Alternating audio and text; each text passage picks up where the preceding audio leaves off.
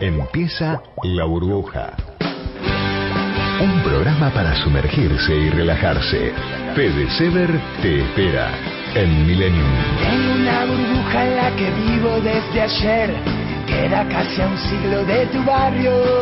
Hola, hola, hola, ¿cómo están? ¿Cómo les va? Yo arranco arriba, pero enseguida, enseguida me pongo a tono con la burbuja y digo, vamos a bajar un cambio. Por ahí lo bajamos no en el tono, sino en, en- en la cabeza y en la, y en la percepción que vamos a tener para esta próxima hora, porque la idea es, es esto, bajar un cambio y escuchar una historia, una historia en este caso, una historia, que quiero que tengas eh, en cuenta un montón de cosas, que sobre todo te saques, si es que los tenés, ¿no? Por ahí no los tenés y me decís, ¿para qué me estás aclarando esto? Cierto prejuicio que puede generar eh, eh, el tema.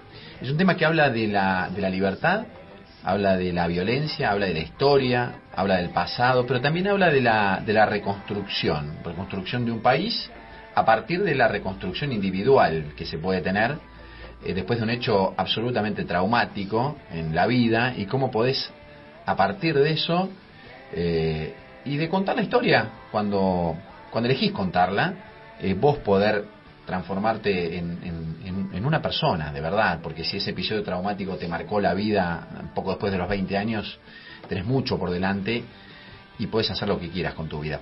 Te puede pasar ese episodio en cualquier momento de tu vida. Quiero que lo tomes como eso, básicamente. No, no es, no es un programa en el cual nosotros pretendamos o yo pretenda enseñar ni educar de ninguna manera, pero las historias siempre nos dejan algo.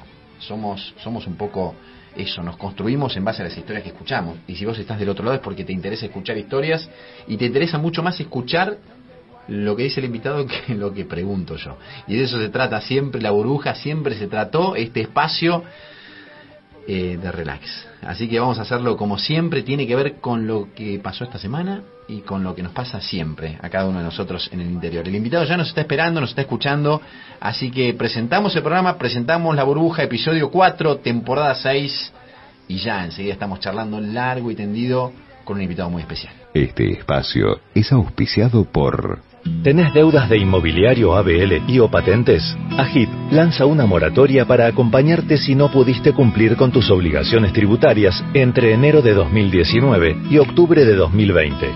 Adherite y regulariza tu deuda con quita de intereses. Conoce más en agip.gov.ar.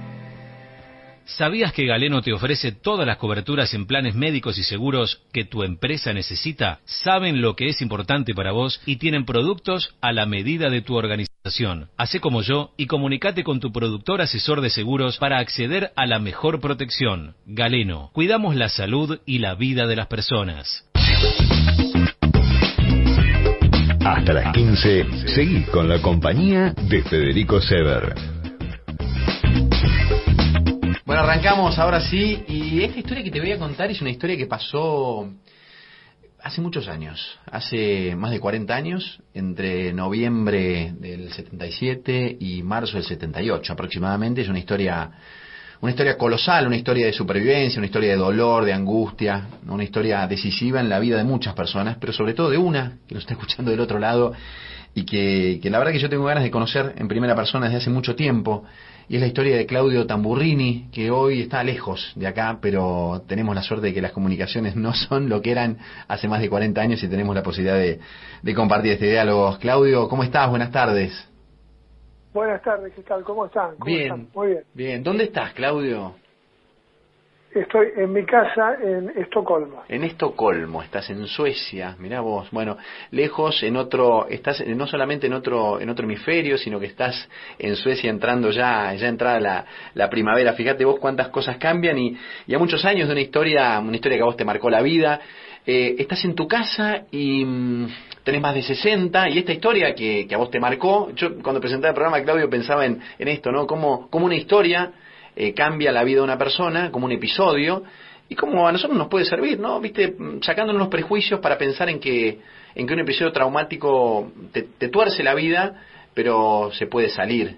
Em, Claudio, quiero que empieces por el principio. Claudio Tamburrini, para quienes no lo conocen, fue una persona que estuvo privada de su libertad en, en la dictadura militar y, y es uno de los pocos, de los miles de desaparecidos que hubo, que logró escaparse. Claudio, ¿dónde te parece el punto para empezar a contar tu historia? ¿Cuál, cuál, cuál elegís? Porque por ahí lo contás desde, desde el presente.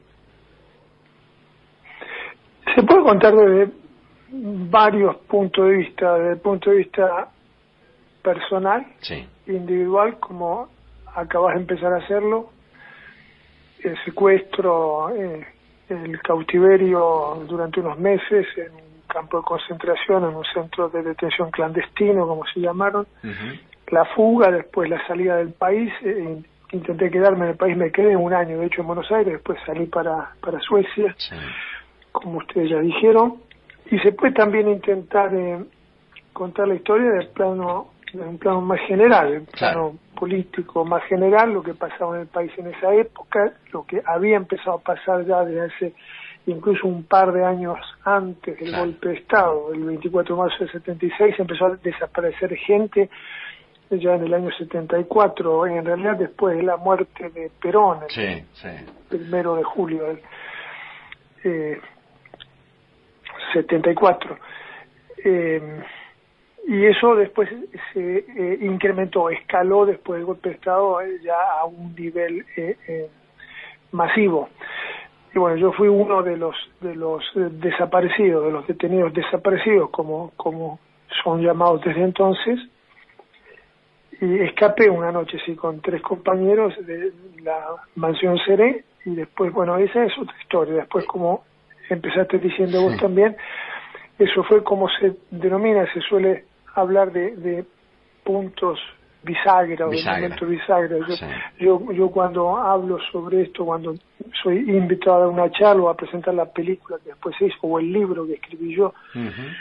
Sobre el cual se hizo la película después de Adrián Caetano, yo suelo hablar también que es similar, es un concepto similar a encrucijadas o puertas giratorias, ¿no? Uno en un momento de la vida eh, eh, está frente a una puerta giratoria, una encrucijada. Las encrucijadas en realidad no son una, una analogía eh, adecuada, porque las, en- las encrucijadas, caminos que se bifurcan, para citar el, el, el título un cuento de Borges, Sí, claro.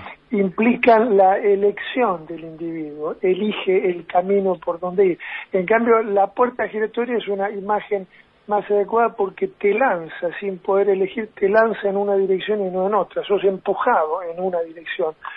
Y eso es lo que pasó ¿eh? en, en el momento de mi secuestro, que sobre todo en el de la fuga, y fui empujado por, no sé, la vida, el destino, por la suerte, por la suerte, diría yo, en una dirección. Y aquí estoy, hablando con ustedes ahora, eh, eh, 43 años más tarde de la fuga, 45 años después del golpe, eh, desde mi casa en Estocolmo, de noche, entrando la primavera y viendo a eh, Suecia eh, debutar en las eliminatorias del Mundial contra Georgia con el retorno de Ibrahimovic, que hoy vuelve a la selección. Qué maravilla, me, pones piel de gallina contándolo de esa manera, porque además este, terminás e- este relato que es descomunal, que vos haces en, en cuatro, en tres o cuatro minutos, hablando de fútbol. Fútbol era lo que para vos era tu pasión hasta el momento del secuestro. Vos eras un jugador, un arquero de Almagro, si mal no recuerdo, este, cuando, cuando te cambia la vida, cuando te lanzan a esa puerta giratoria y terminás hablando de fútbol de, de Ibrahimovic. Fíjate vos este arco, ¿no? De 43 años que describís que es eh, es descomunal. Porque vos además, escuchándote en alguno de los relatos, que, que uno de los que hiciste, y la verdad, si la gente del otro lado quiere cortar acá y ir al relato que hizo Claudio y el documental que hicieron este, eh, en, un programa de Eric Cantona es, es descomunal, háganlo, no, no, no, queden, no queden escuchando la burbuja y vayan allá si quieren. Yo les digo, queden escuchando la burbuja porque está Claudio del otro lado. Pero una de las cosas que vos marcaste, Claudio, Claudio es filósofo, ¿eh? estudió filosofía en sueco. A ver, a, a ver si, si entendemos eso. Eh, la persona está del otro lado, se fue del país un año después y estudió filosofía en sueco y allá se quedó. Claudio, vos jugabas en Almagro, te secuestran y vos lo primero que pensaste es, eh, yo en un rato estoy comiendo empanadas en la casa de mi vieja, esto se termina, eh, pero tengo que volver a la práctica, si no me ven en la práctica, o tengo que, que renovar el contrato. Eso pensaste. Al principio fue eso, y a vos te cae la ficha cuando te juntás con un compañero, perdóname que esta la haya hecho medio larga, Claudio, y el tipo te dice, yo hace dos meses que estoy acá adentro. A vos fue como una guillotina eso. Exactamente, sí, recuerdo incluso el momento eh, en, en que, en que me enteré de eso. Hay ciertos momentos, eh, unos pocos en la vida, en nuestra vida, que los recordamos, incluso los estamos viendo por alguna razón, que fueron especiales, positivos y negativos, ¿no? Y ese momento lo recuerdo, sí. Y es correcta la descripción. Las primeras dos semanas, yo creo, un poco más. Eh, por eso el título del libro. El libro lo titulé Pase Libre. Claro, claro. Eh, la fuga de la sí. Porque las primeras dos tres semanas estuve preocupado. Las primeras dos semanas. Era, yo fui un prisionero muy ingenuo al inicio. Bueno, al inicio. Yo aprendí a ser prisionero y a ser astuto durante el cautiverio en realidad, eh, eh, eh, digamos, compartiendo el cuarto, la habitación de la que nos fugamos con los otros compañeros. Pues yo pensaba que se cerraba el, libro de pase y no podía, y no iba, como no volvía a los entrenamientos de Almagro, iba a quedar libre y no iba a poder conseguir porque cuando, cuando saliera, pensaba ya va a haber estado cerrado el libro de pase. Tal vez el nivel de ingenuidad o el nivel, yo diría hoy con muchos más años y habiendo leído un par de cosas más que la que había leído en esa época, diría que el nivel de negación de la realidad más claro que sí. ingenuidad, ¿no? Porque no quería ver el, la noche que, que se avecinaba, ¿eh? el nubarrón que se venía encima y lo, lo terrible de nuestra situación, ¿no? Y el fútbol, sí, el fútbol también tuvo una presencia en esa habitación. Se hablaba mucho de fútbol en ese cuarto, entre entre los prisioneros, entre los cautivos, los compañeros que estábamos ahí secuestrados.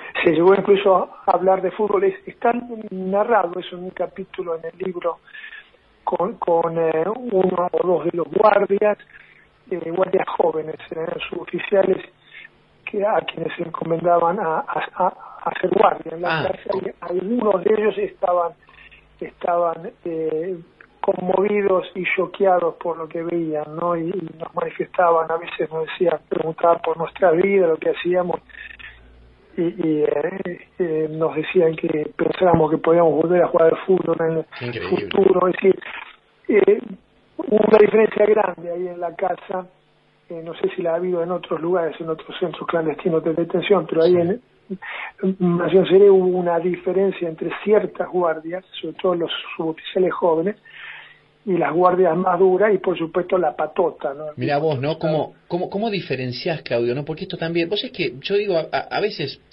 viste que en muchos casos, vos, vos estás lejos de la Argentina, pero tenés la percepción, tenés el tacto, tenés el pulso de lo que pasa acá, vos sabés que, que hablar de, de lo que pasó en el 76, esto que nos atravesó absolutamente como sociedad, es un corte transversal absolutamente, y por qué 45 años después seguimos hablando, cuando mucha gente dice, che, basta, eso es el pasado, el pa- pero el pasado nos construye, por eso hay que hablar del pasado, por eso hay que cerrar heridas del pasado, o por lo menos cerrar, si no cerrar, cicatrizar heridas. Y la manera de cicatrizar en todo orden de la vida es hablar sobre lo que pasó y sacar a la luz y buscar la verdad de lo que pasó. Vos muchas veces hablaste de la verdad, pero pensaba en aquello, ¿no? Cuando vos me decís, eh, fuimos lanzados en esa puerta giratoria. Vos fuiste lanzado en la puerta giratoria, usaste esa metáfora que es, es, eh, es fenomenal, pero vos mismo, después de cuatro o cinco meses de cautiverio, decidiste vos mismo lanzarte por una ventana, ¿no? Fíjate vos de qué manera, ¿no? Vos, eh, hablas de- del lanzamiento, el lanzamiento de que hace el arquero al sacar una pelota, el lanzamiento en una puerta giratoria y vos mismo decidiendo lanzarte con otros tres compañeros desde una ventana a varios metros de altura, incluso arriesgando tu vida, ¿no? Y, y- quizás viviendo esa fuga como un momento absolutamente bisagra en tu vida. Eh, muy bonita esa comparación, esa analogía de lanzarse como un arquero, porque me hizo pensar mientras te escuchaba. Es cierto, el arquero se lanza para hacer una atajada, vuela, hace un vuelo, se lanza, pero en realidad lo de la fuga, que fue tal cual, así como vos lo describiste, se me ocurrió mientras te escuchaba, que fue atajar un penal, porque en los penales los arqueros por lo general eh, se tiran para una punta, eligen una punta sin saber para dónde irá la pelota. Y esto fue un poco, fugarse de ahí también fue un poco así, porque incluso lo discutimos en, en- en el cuarto nosotros. Esto puede terminar muy mal, o sea, esto o termina bien y nos fugamos, o termina mal y nos pasan por armas, ¿no es cierto? Eh, la ley de fuga, que ya se nombraba en la casa que se aplicaba la ley de fuga, ¿no? O sea, que significaba ser fusilado o, o, bueno, ser matado de una forma u otra. Y por lo menos los que estamos a favor de la fuga en el cuarto, porque hubo una discusión. ¿no? Eran cuatro los que En terminaron fugándose. Cuatro, sí, claro, cuatro. Y, digamos, la eh, situación o las opiniones estaban divididas, eh, dos y dos, ¿no? Dos a favor de la fuga, dos en contra. Los que estábamos a favor de la fuga, nosotros dos sosteníamos que en un caso y en, un caso o en otro, el cautiverio se terminaba, o sea, el calvario nuestro, el sufrimiento nuestro esa noche se terminaba. Wow. O sea, si salía bien, si la pelota venía para la punta para que nos tirábamos, bueno, mm. estábamos fuera y nos escapábamos. Si venía para el otro lado la pelota y nos tiramos para el palo opuesto, bueno, también se terminaba, porque, porque bueno, por la cuestión de la aplicación de, la ley de fuga. Eh, y bueno, y felizmente para seguir con las analogías futbolísticas, eh, eh, la pelota vino para el poste que nosotros elegimos, para el lado que elegimos tirar, ¿no? Qué guapo fuiste, fuiste el primero, el, primero, ¿no? ¿Vos, de los cuatro, el primero que bajaste, el primero que bajó. No, no fuiste el primero. Fui, no, fui eh, el segundo o el tercero. Ah. Eh, el primero recuerdo que no fui, el cuarto también ah. recuerdo que no fui porque hay una, una anécdota muy especial acerca del descenso del cuarto. Estoy en la duda, no recuerdo bien ahora en este momento si fue el segundo o el tercero. Eh, ¿Sabes qué, pienso mientras te escucho? Quiero seguir con el relato. Vos te lo acordás como nada, eh, que no te acuerdas si fuiste el segundo o el tercero, es apenas un dato, pero, pero todo, toda esa historia es una historia tan, sellada en, tu alma, en tu, en tu espíritu y en tu recuerdo que, ciertamente nos permite no este, evocarlo como si hubiera pasado hace 10 minutos. Pero, eh, viste que hablar, hablar de aquellos tiempos también, cómo nos ¿Por qué nos, nos duele o nos, divide tanto como país todavía, pensás vos? Este, quiero un poco sacarte de, aquel momento y traerte a este tiempo. ¿Por, qué nos pasa esto? Yo tengo una posición eh, eh, clara, eh, bastante bastante definida en cuanto a esa cuestión. Yo he escrito, he publicado cosas, he publicado artículos de debate y he publicado trabajos académicos, ensayos sobre la cuestión. He escrito bastante sobre los problemas de, los gobiernos de transición, cuando tienen que, cuando un gobierno democrático es reinstalado en el poder luego de, un periodo dictatorial eh, eh, donde eh, durante el cual se han cometido graves violaciones a los derechos humanos he reflexionado mucho sobre esta cuestión y he publicado mucho internacionalmente y he debatido mucho en Argentina también yo sobre esto. Ahora ya no se debate mucho eso lamentablemente pero yo creo mi mm, hipótesis o mi idea es que se sigue debatiendo esto porque en realidad nosotros no hemos saldado eh, no hemos puesto eh, un, un punto final, eh, no hemos saldado las cuentas con este periodo de la historia argentina, porque quedan, digamos así, cuestiones por resolver o, asignaturas pendientes, como se suele decir, y son eh, particularmente tres. A ver. Hay todavía cientos, tal vez doscientos sean, de eh, en su momento bebés apropiados, que son chicos, chicas de cuarenta y pico de años más, eh, que no sabemos todavía en dónde se encuentran.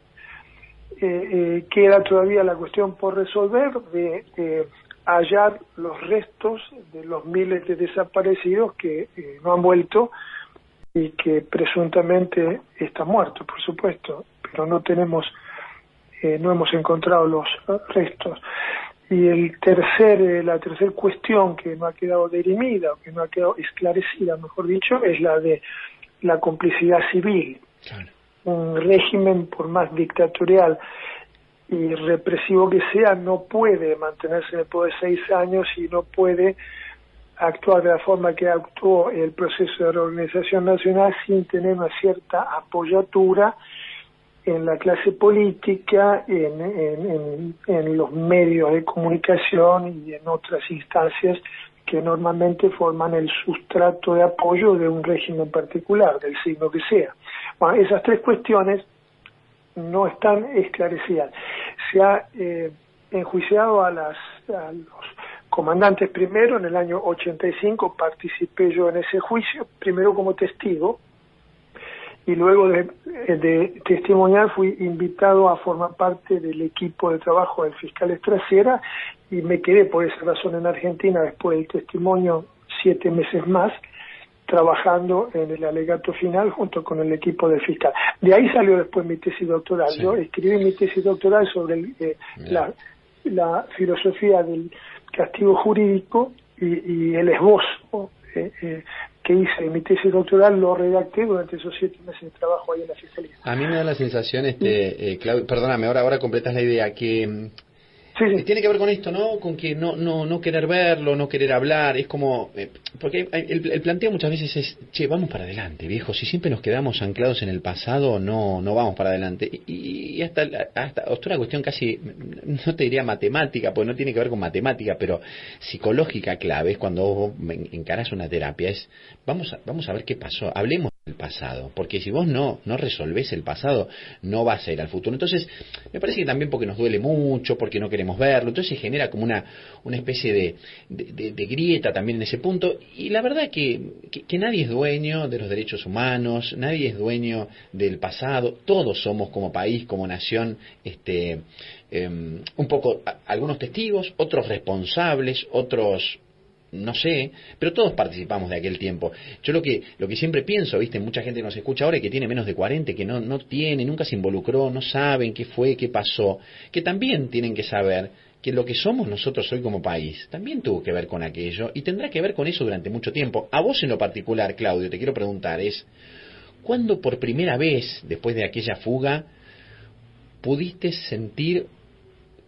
que apoyabas en la cabeza en la almohada y dormías bien? Sin tener una sola pesadilla. ¿Cuánto tiempo pasó?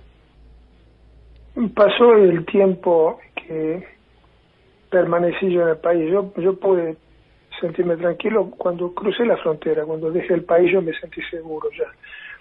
Mientras no lo hice, mientras que permanecí en el país, concretamente en Buenos Aires, me sentía intranquilo, inseguro, me sentía, incluso más que eso, quienes me vieron en esa época y con quien me he visto después muchos años más tarde me han contado cómo, eh, cómo me conducía, cómo actuaba yo, con muchísimo miedo, estaba en un estado de paranoia casi, pensaba que todo el mundo me estaba observando. Pero son esas cuestiones, la analogía o la comparación que has hecho con la terapia yo creo que es acertada, porque en la terapia, por supuesto en una terapia se mira para adelante, para eso uno va a ver a un terapeuta para tratar de vivir mejor en el futuro, ¿no es cierto? Pero ¿en qué consiste la terapia? En, escarbar y empezar a sacar las cosas a la luz del día, las cosas pasadas, las cosas que han pasado en la vida de uno. Y lamentablemente en Argentina eh, eh, se retomaron, felizmente se retomaron eh, los enjuiciamientos a los responsables de las violaciones a derechos humanos en el 2001, después del 2001, que habían quedado congelados por el indulto menemista. Y hubo, extrañamente, porque yo creo que eso nos sorprendió a muchos de nosotros, no pensábamos que iba a haber una segunda oportunidad después del juicio del 85, que, que, estaba contando antes, o el cual estaba contando antes, pero la hubo.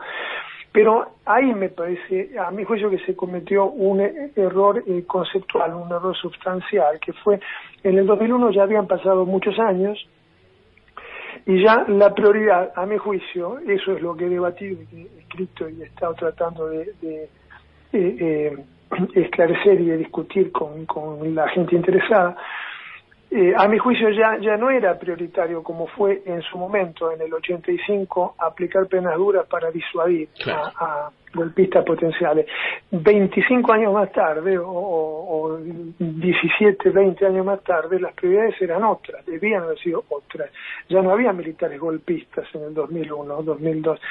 Se tendría que haber entonces tratado de negociar penas más leves con algunos cuadros militares con los que estaban dispuestos a, colaborar con la justicia, a los efectos de, digamos, quebrar el frente militar, porque es esa otra tarea que ha quedado inconclusa. No hemos podido quebrar el, pacto de silencio militar. Sí, sí, totalmente. Eh, eh, Silingo fue una mague, yo creo que Silingo fue un test, eh, una prueba, yo creo, a mi juicio, yo creo que un grupo de oficiales dispuestos a blanquear la situación en su momento eh, eh, intentó es una hipótesis, una especulación, no, no tengo por supuesto ningún tipo de prueba, ¿no? Es una especulación, lo repito de mi parte. Intentó eh, eh, tantear la situación, ver qué pasa si uno empieza a contar algo, bueno, y la conclusión o la consecuencia fue que el juez Garzón le dio 500 años de cárcel. ah,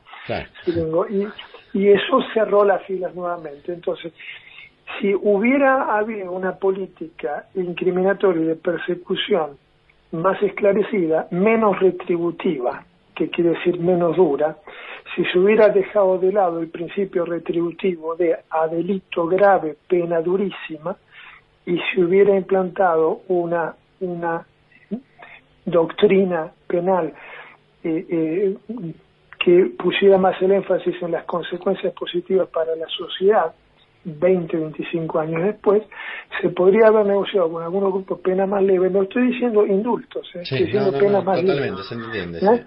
No, no, no es un modelo sudafricano, ¿no? En el cual uno contaba todo y salía indultado. Esta, esta no era la propuesta mía. La propuesta mía era, usted cuenta todo y sale de aquí con un proyecto de vida futuro después de 10, 15 años que tenga que estar adentro. Claudio. Pero no después de 35. Em, después, de, 35 años ya no hay ya no hay ningún proyecto. Y tal vez nos hubieran contado algunos de ellos dónde están los bebés desaparecidos, dónde están los restos de los detenidos desaparecidos y quiénes fueron, bueno, los políticos, eh, los miembros del cuerpo diplomático, los periodistas, los industriales que colaboraban activo o pasivamente con el régimen militar. Eso es comparable a un trabajo de terapeuta, como has nombrado vos. Eso es comparable a escarbar en el pasado, pero cuando uno se pone a escarbar en el pasado, es para sacar todo. todo, todo, claro, No para condenar duramente y quedarse ahí. Ah, estamos fantásticos, hemos condenado a todos duramente, porque hemos condenado a todos, pero todavía no sabemos qué pasó. Y los militares, los que saben, se están muriendo en muchos casos y muchos han muerto. Los que saben se, han muerto, claro, y los que no se han muerto ya tienen 70 Claudio, eh, eh, yo te propongo una cosa. Claudio Tamburrini, con él estamos hablando, está en Estocolmo, en Suecia, en, arrancando la primavera sueca. De eso también quiero que me hables un ratito ahora, pero si vos tenés, vos me esperás un ratito, hacemos una pausa. Eh, me gustaría que me decís qué música te gusta, a ver si por ahí este, coincidimos, si algo, algo ponemos, si te damos el gusto, qué música te gusta, y, me esperás un ratito más. Dale, ahora, ¿tenés más ahora a contarme qué música te gusta? sin duda, definitivamente. Soy un fanático, mm. empedernido, eh, obsesionado por la ópera. La ópera, wow. voy a la ópera dos veces por mes. Lamentablemente hace un año y pico que no puedo ir por, eh, el dicho este del COVID. Lamentablemente, pero estoy esperando que llegue la vacuna, que se vacune todo el mundo para que se reabran. Eh, las, las casas de ópera. Vamos a hablar de ópera también, vamos a hablar de ópera. Está hecha la, la, invitación en un ratito nada más. Hacemos una pausa, tomamos, este, tomate algo, un cafecito, no sé qué tenés cerca, alguna bebida, algo por el estilo, y seguimos charlando. Claudio Tamburrini está con nosotros desde, desde el otro lado del mundo. Quédate, dale.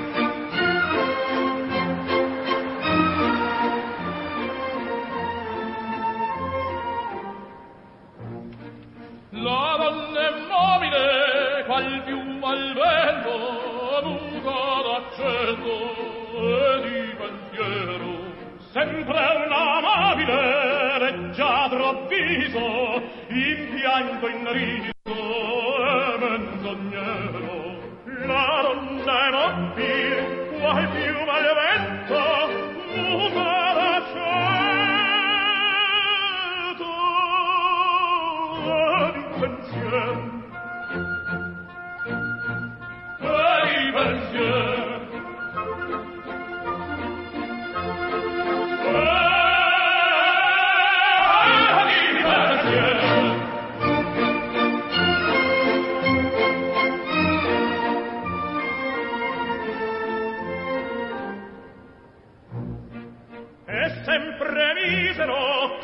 lei s'affina, vive confina, manca uno il cuore. Ormai non sente sì, felice appieno, chi su quel seno non gli va amore. La donna è mobile, quasi umana vento,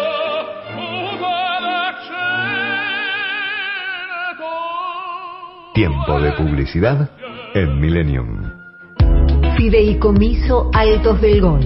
Una experiencia única a solo una hora de Capital Federal por autopista. Te invitamos a que vengas a conocer nuestro loteo exclusivo en la mejor zona de San Antonio de Areco. Canchas de golf, hockey y rugby. A solo unos pasos y acceso directo a un pueblo que no para de crecer. Disfruta de la vida al aire libre. Escribinos al WhatsApp 11 67 93 66 50 para más información o altosdelgolf.gmail.com ¿Tu TV no funciona? No pienses en tirarla.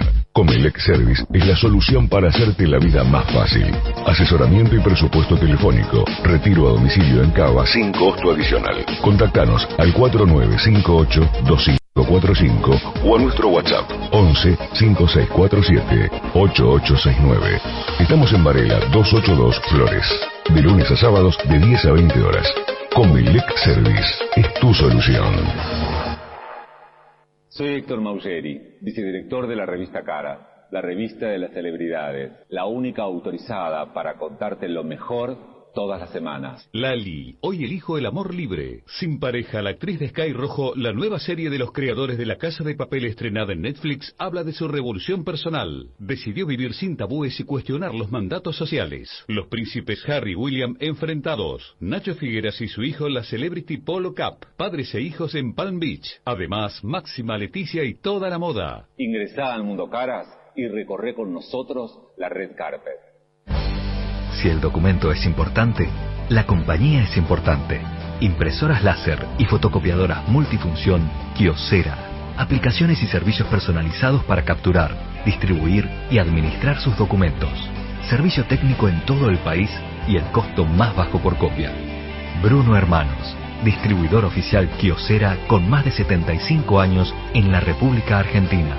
4362 4700. Vacunación contra el COVID-19. Si sos personal docente, no docente, directo o de apoyo de cualquier establecimiento educativo, ya podés registrar tus datos de manera online. Ingresá en www.argentina.gov.ar barra coronavirus barra vacuna barra docentes. Seguimos educando, ahora de vuelta en las escuelas. Reconstrucción Argentina. Argentina Presidencia. Fin de espacio publicitario.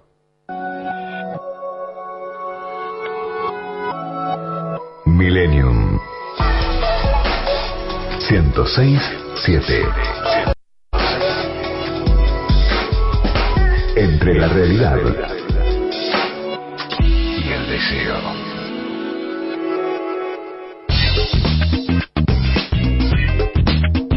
Seguimos en la burbuja con Federico Sever. Bueno, ahí volvimos. Eh, Claudio Tamburrini que nos, nos espera. ¿Qué, qué se toma a la tardecita, Claudio, eh, en, en Estocolmo? ¿Qué tomas vos? ¿Qué te gusta? ¿Tomas un café? ¿Te tomas un whiskycito? ¿Qué acostumbras? Ah, un whiskycito por la tarde no, porque voltea mucho. El whisky, el whisky es bebida para mí, fue siempre, sigue siendo bebida recreativa, lo que significa que uno la toma cuando no tiene ya más nada que hacer durante el día y preferentemente cuando tiene la, por lo menos la mañana del día Sí. siguiente libre. ¿no? Libre, claro. Eh, en Suecia se toma mucho café, Ah, mira. tomate también, pero la bebida, hay un concepto eh, internacionalmente establecido, se está discutiendo si se va a declarar patrimonio cultural universal, que es el concepto de FICA. Se escribe F-I-K como eh, Sí. kilómetro Sí. eh, y A, FICA. Se dice, no sé si ha llegado también No, a, ¿y, de- Argentina. ¿y qué es ese concepto? Es el concepto de tomar un café, pero el, el FICA es café con algo más, que puede ser con un bollito, con Sí. una facturita, como diríamos nosotros en porteño, Claro. o, eh, o, o, bueno, con un, con un con una galleta con eh, queso arriba y un poco de jamón o manteca y queso. Mirá. FICA, el FICA es un café, puede ser negro, puede ser eh, eh, cortado, con algo, con un bollito o, o- o con un sanguchito, como lo llamamos nosotros. Vamos a ir con las Y se costumbres. toma mucho eso. Sí. ¿Qué es lo más porteño que tiene Tamburrini en Estocolmo y qué es lo más sueco que tiene un porteño, un argentino en Estocolmo. Ah, eh, ¿Qué, te define? ¿Qué tomaste de la cultura sueca y qué te llevaste y tenés para siempre de la cultura nuestra? Ah, eh, si nos referimos a, a temas o a cuestiones superficiales, Lo diría, sin duda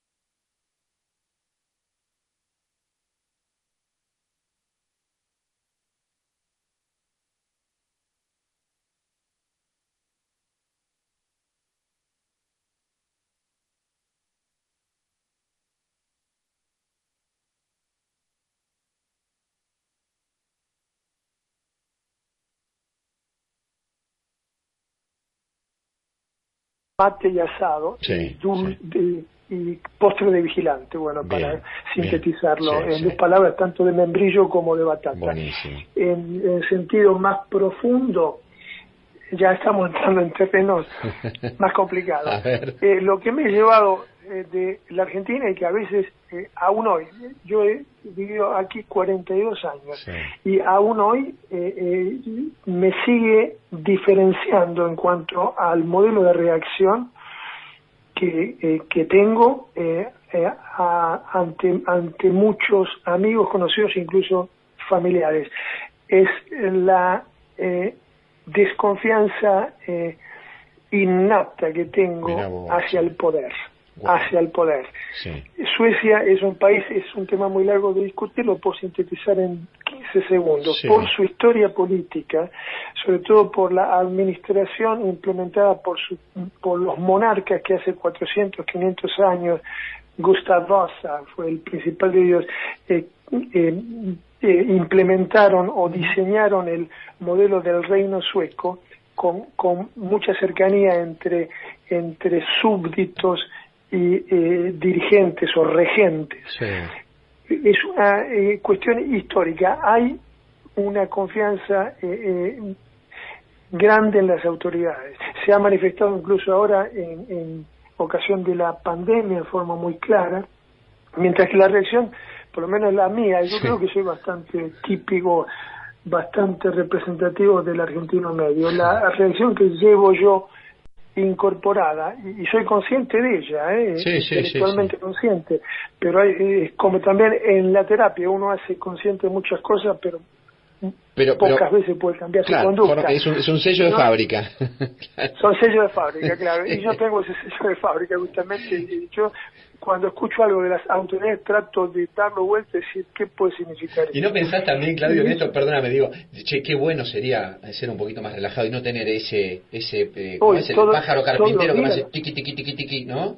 Es el, el pájaro carpintero es una comparación también fantástica.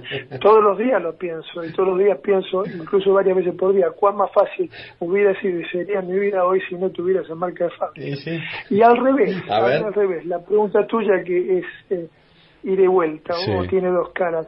Y lo que me he llevado, lo que me llevaré de aquí el, el- el día que, eh, que me vaya del mundo, será eh, justamente eh, también para hablar de cuestiones políticas, la, la eh, política del consenso, que yo la definiría, se puede definir también en 10 segundos. En Sue- o o en 40. En Suecia hay partido de izquierda, partido de derecha, hay ahora desde hace unos años en el Parlamento partido de ultraderecha, xenófobo también, Sí. y en el medio hay un par de partidos liberales, eh, de centro, y está el Partido Socialdemócrata, socialista socialdemócrata en la tradición socialdemócrata europea, que es el que ha construido el país desde 1920 y pico y ha detentado el poder. Eh, eh, estuve haciendo la cuenta los últimos días, creo que son 107 años de los últimos 120.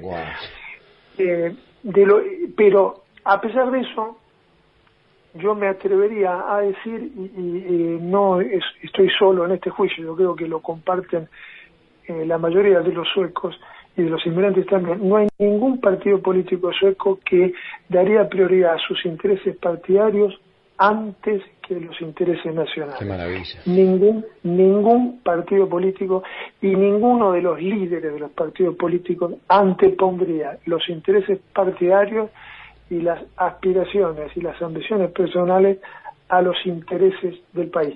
Eso conlleva, por Sí. supuesto, se ha plasmado muchas veces en la historia sueca. Yo he vivido tres o cuatro crisis Mm. muy fuertes aquí en Suecia, económicas sobre todo, crisis de inmigración en el 2015 también, y ahora la crisis de la pandemia, eso ha conllevado, lo he visto en la práctica muchas veces, a que en ocasiones críticas se han conformado gobiernos de coalición. A ver, pero pará, perdóname, hace un punto acá, Claudio, disculpame. Vos es que nosotros fue muy famosa acá la serie Borgen y se sigue dando. No es de Suecia, pero creo que es de, de Dinamarca, me parece, de hace 10 años. No sé si vos la viste.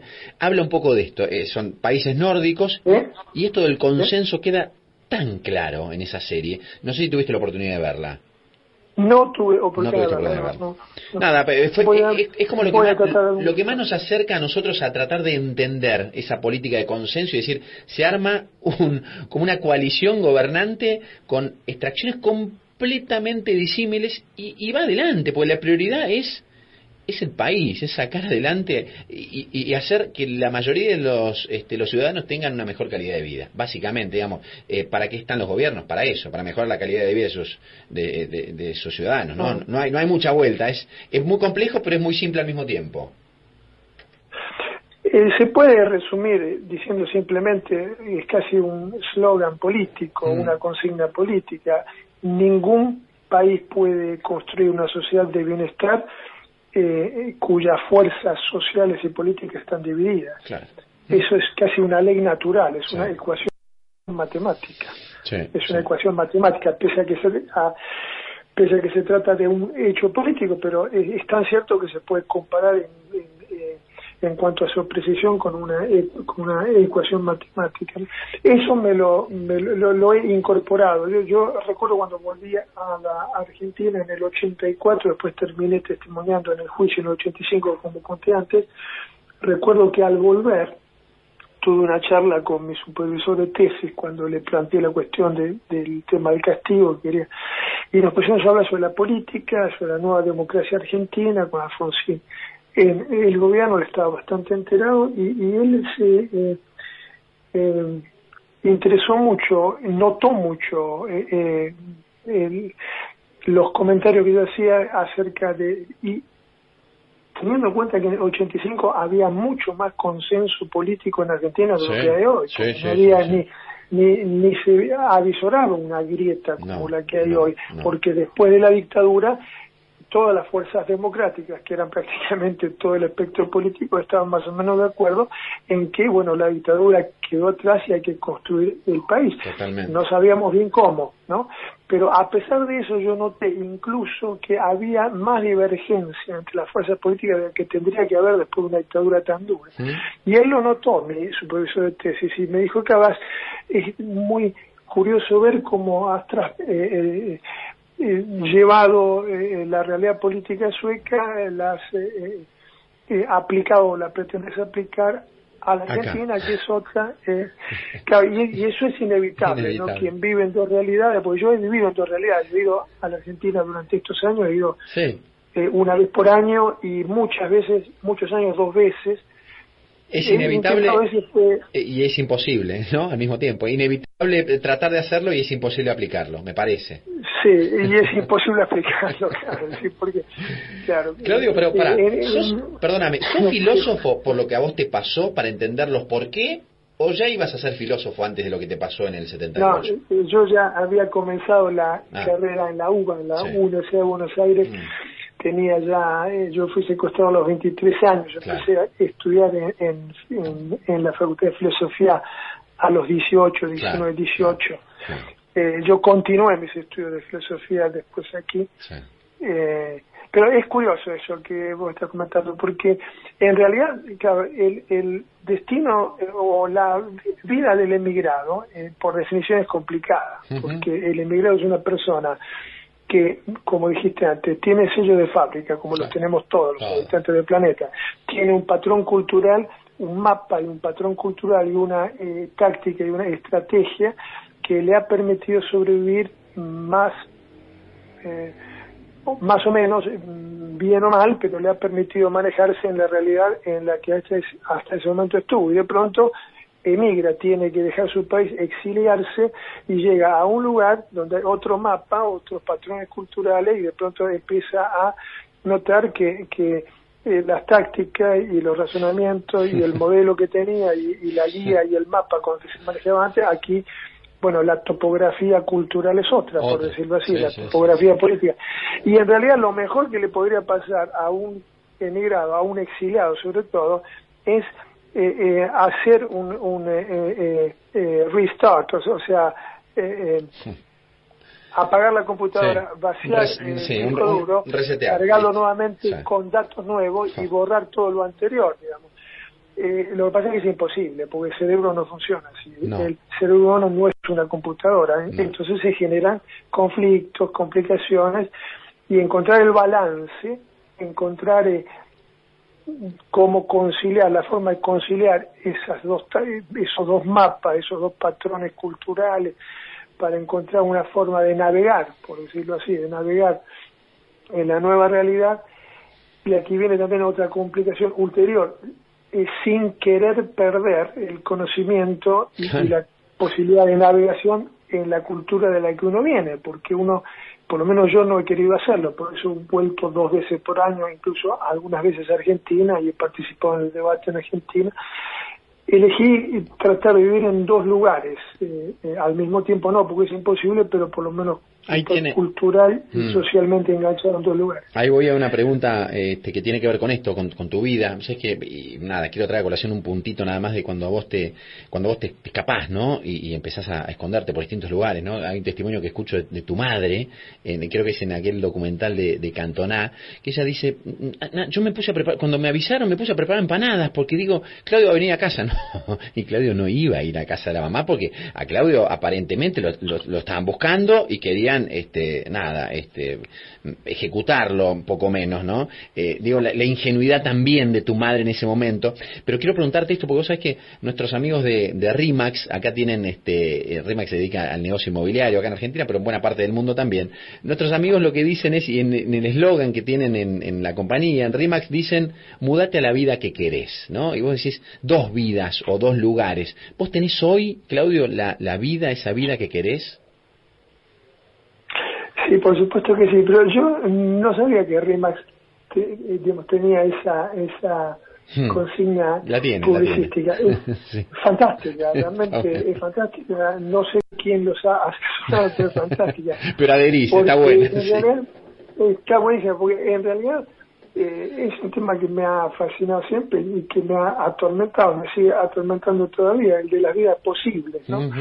Eh, y yo, yo me he preguntado también a la inversa, ¿no? Yo sí tengo una vida feliz aquí, he construido mi vida eh, y por eso he dicho muchas veces, eh, eh, lo he dicho públicamente y se ha registrado, incluso está registrado en algún algún programa, alguna filmación, alguna entrevista. Y si yo tuviera, si, si alguien, por arte de magia, alguien que pudiera hacer retroceder el tiempo, me propusiera hoy volver en este momento, en el que estamos hablando ahora, a la, a la, al mediodía del 23 de noviembre de 1977, a las 12 mm. del mediodía cuando fui secuestrado. Yo puedo hacerte volver, me podría plantear la persona esta, a ese momento y entonces pasaría nuevamente lo mismo. Eh, ¿Vos querés que yo lo haga? Vos lo querías hacer y yo le respondería, por supuesto, por una cuestión de prudencia personal, bueno, si vos me garantizás el mismo final, ah, por supuesto, ¿no? claro. Si no tienes, pero si esta persona pudiera, eh, o esta persona, o este, o este mago, o este genio de la lámpara, pudiera garantizar el mismo final, yo elegiría volver a vivir esos cuatro meses que estuve secuestrado. Porque, porque, porque eso me hizo a mí la persona que soy, me dio la vida que tengo y, eh, no puedo ni concebir siquiera ser otra persona la que hubiera sido si no hubiera sido secuestrado. el secuestro y, sobre todo la fuga es una parte constitutiva de mí, ¿no? Me encantaría... Como la mansión Seré también. Como la mansión, O sea, la mansión Seré ha, ha, ha, vuelto, sigue, sigue teniendo incidencia en, en mi destino, en mi vida profesional, no tanto en mi vida personal, pero sobre todo en mi vida profesional. Me dio tema de reflexión para mi eh, labor académica. Eh, yo hace años, dos o tres años que he dejado mi labor académica, dijiste antes, eh, Claudio, filósofo. o sea, corrección, ya no soy filósofo. Me he jubilado de la filosofía, me he retirado, he dado las urnas y he colgado los libros, eh, eh, no... Eh, no sé, mira, pero para. Los botines. Pero te, te quiero decir. Los botines, lo, los botines no. Está bien. Mira, que colgado los libros. No sé cómo se denomina. He la... dedicado. No, ¿A qué te has dedicado?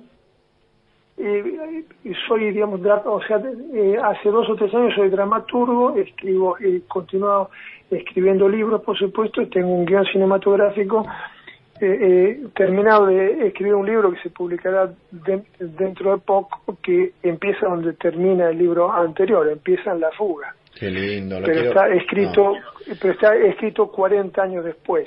No empieza, o sea, no se trata a partir de la noche de la fuga, sino que está escrito por un sesentón 40 años después que vive en la casa en la que yo vivo y que, bueno, tiene un encuentro con un refugiado en el 2015, 2016 y empieza a rever toda su vida, entonces hay flashbacks a la noche de la fuga. ya lo quiero. más o menos ven más o menos ustedes cómo, está, cómo es la estructura dramática. me lo pusiste en la mano al libro ya, Claudio, totalmente.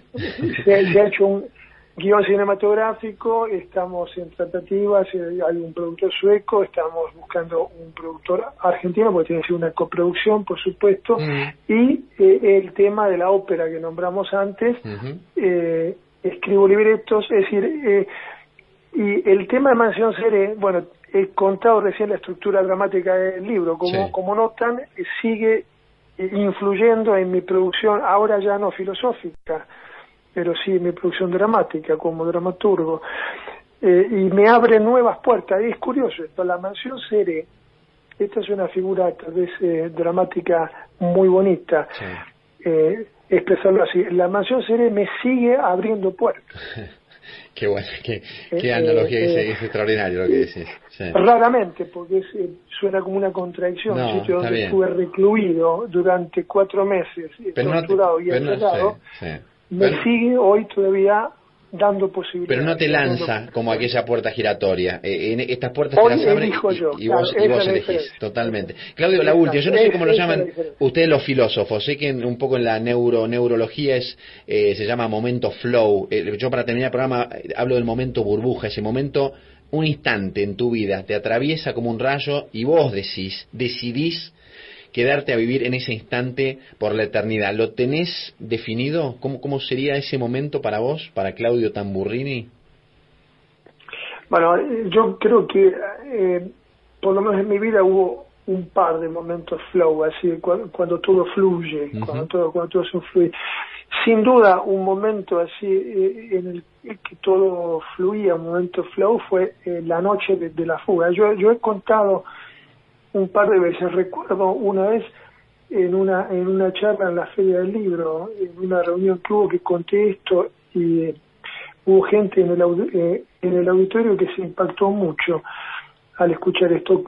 Yo conté que en el momento de concretar la fuga, cuando empezamos a abrir eh, la ventana con el tornillo de girar la manija que no tenía, o, o la ventana que no tenía manija, o sea, colocando el tornillo en el orificio donde hubiera estado la manija que no estaba, girando, entonces eh, eh, la cerradura para que se abriera, cuando empezamos a atar las colchas con las correas de cuero para tirarlas por la ventana para empezar a descender. En ese momento yo recuerdo, y lo recuerdo todavía, y lo conté así en ese momento, que yo sentía como que estaba levitando, como que estaba mirando una imagen delante mío de sucesos, hechos que estaban acaeciendo, de los cuales yo formaba parte, porque yo era uno de los que estaba en el cuarto y estaba por fugar, pero que lo veía como de frente a mí como en una proyección, como en una película, imágenes, y yo levitando como si estuviera por encima mm. del, del piso del cuarto, una sensación, que sin duda fisiológicamente no uno no tiene que recurrir a ninguna entidad o ente místico para explicar esto. Eh, son las, las hormonas la adrenalina y todo lo, lo que químicamente eh, sucede en el cuerpo que en ese momento es una caldera de ebullición ante ante el desafío que significa un intento de fuga de esa naturaleza. Pero ese fue un momento de flow. Y después recuerdo eh, momentos similares, no de que hayan llegado a un punto tan álgido, pero en los partos de mis hijos, cuando, cuando, cuando vi a mis hijos llegar al mundo, también fue un, un, momento en el, en el cual uno, o por lo menos yo, perdí un poco la noción de, tiempo, y espacio. ¿no? uno, uno está tan metido en eso eh, eh, eh, y que, que se desdibuja toda la realidad exterior, la, realidad que creemos que existe alrededor nuestro. Qué lecciones este, fantásticas has hecho, Claudio. La verdad que yo me quedaría horas. Sos un tipo tan interesante, este, tan, tan, claro para hablar. Este. lo, que es interesante es que en un diálogo como este que estamos mm. haciendo, vos me haces preguntas y haces comentarios también, no se lo pregunte acá. Y, es, yo empiezo, como vos también haces, a atar hilos y surgen nuevas ideas. Yo espero que no te molesten o que no te hayan molestado mis comentarios, este Claudio.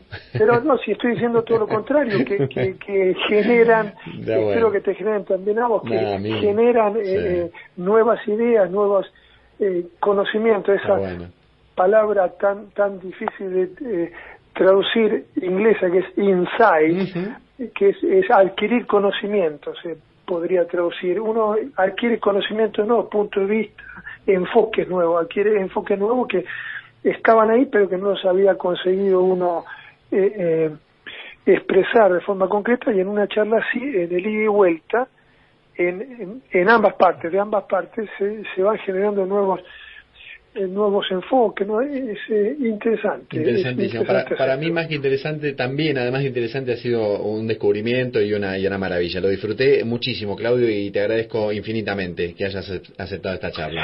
Gracias a ustedes por llamar, espero que eh, tengan un buen fin de semana. Y voy a ver, aquí el país está revolucionado, como empecé nombrando, por el retorno a la selección de Zlatan Ibrahimovic después de cinco años, creo, cinco, cuatro o cinco años. Está, está eh, conmocionado el país y, por supuesto, el mercado del fútbol está eh, restregándose las manos, porque se van a vender muchas más camisetas, muchos más derechos televisivos la vende, la maquinaria, la, movilización, la maquinaria se ha puesto en movimiento, claro. Claudio, disfrutalo vos que sos futbolero también, lo vamos a disfrutar todos. Yo disfruté mucho de esta charla y seguramente la gente que nos escucha también. Un abrazo enorme. Un abrazo Gracias. grande, adiós. Chao. Bueno, así, así terminamos. La verdad que, que nada, eh, no mucho más para agregar. Eh, ojalá ustedes hayan disfrutado tantísimo como yo de esta charla, este, nada, eh, como si hubieran estado tomando un café de por medio con Claudio Tamburrini. Un abrazo grande a todos, nos encontramos por ahí la semana que viene.